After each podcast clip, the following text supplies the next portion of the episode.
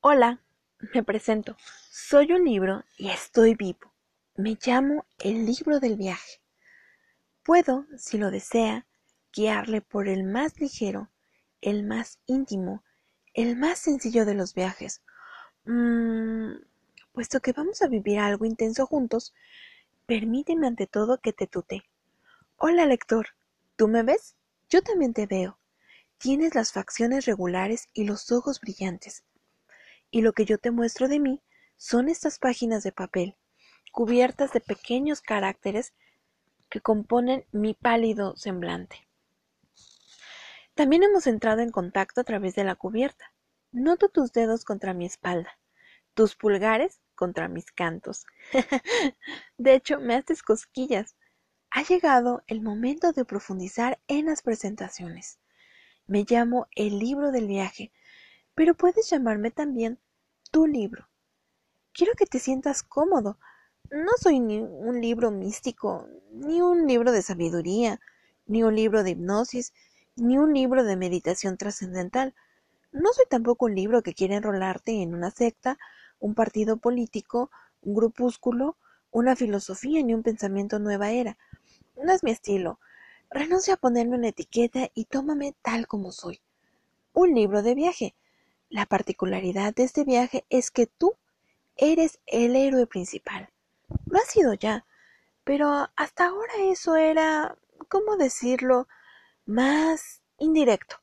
Nadie te lo había dicho, pero el Juan Salvador Gaviota de la novela de Richard Bach ya eras tú, así como el principito de Saint-Exupéry, el hombre que pudo reinar de Kipling, el profeta de Jalí Gibran, el Mesías de Dune y la Alicia del País de las Maravillas de Lewis Carroll. Esos héroes eran, son y seguirán siendo tú, pero no era algo abiertamente expresado. Yo, el libro del viaje, no tengo ese pudor o esa delicadeza. A riesgo de sorprenderte, solo te daré un nombre.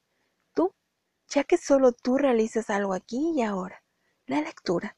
Y además, tú eres también el dueño de este viaje mi dueño. Durante este vuelo tan solo estaré aquí para servirte y ser tu pequeño guía de tinta y papel. En mis páginas no encontrarás las metáforas habituales, ni los personajes que aparecen en las novelas corrientes.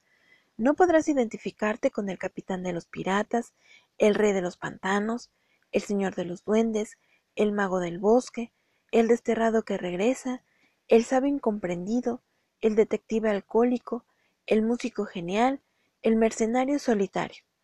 Tampoco podrás identificarte con la princesa encantada, la madre valiente, la enfermera espía, la reina de los fantasmas, la diosa manipuladora, la estudiante romántica, la vampiresa, la prostituta de gran corazón, la actriz venida menos, la bruja genial o la etnóloga solitaria.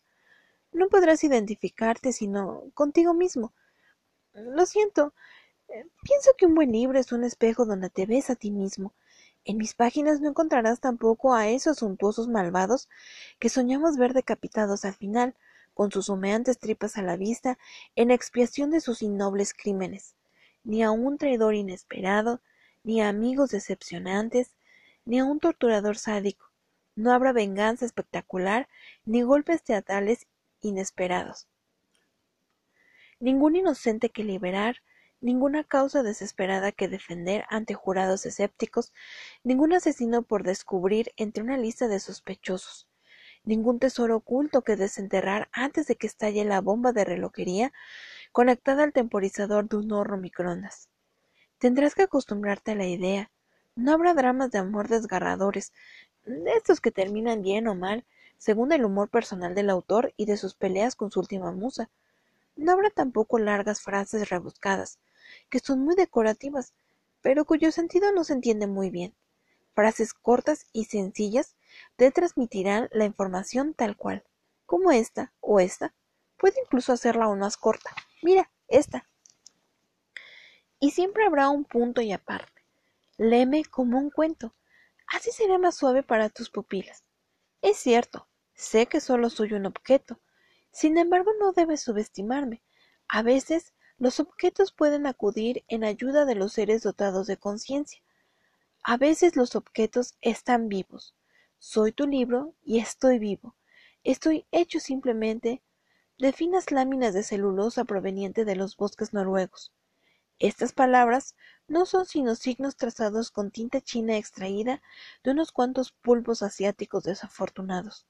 Sin embargo, la manera en que están colocados para formar frases y la manera en que esas frases pueden sonar en tus oídos son susceptibles no sólo de cambiar tu percepción de ese instante, sino de cambiarte a ti y en consecuencia de cambiar el mundo. A partir de ahora te propongo que me percibas no sólo como una larga serie de palabras y comas, sino como una voz. Escucha la voz del libro. Escucha mi voz. Hola. Según como me interpretes, puedo no ser nada, tan solo un trozo de cartón y papel útil para calzar armarios. Puedo ser mucho si lo deseas, algo que podrás consultar siempre estés donde estés, algo que nunca te dejará solo ni sin salida en caso de apuro, un amigo de papel. Eres tú quien debe elegir qué harás conmigo. Te daré un consejo, aprovéchate, abusa de mí. Mi único deseo es resultarte beneficioso. Pero si no eres capaz de recibir mis favores, no te inquietes. Aun cuando no me concedas ninguna importancia, aun cuando me destroces, me quemes, me ahogues, aun cuando me olvides en una biblioteca, tengo el don de la ubicuidad. En otro lugar alguien sabrá apreciarme y aprovechar mi generosidad. El hecho de haberme comprado te concede, es cierto, derechos. El hecho de existir entre miles de otras personas, sin límites de espacio y de tiempo, me da poderes que tú ni siquiera puedes calibrar. Soy tu compañero humilde y superpoderoso. ¿Quieres hacer el gran viaje del que te he hablado?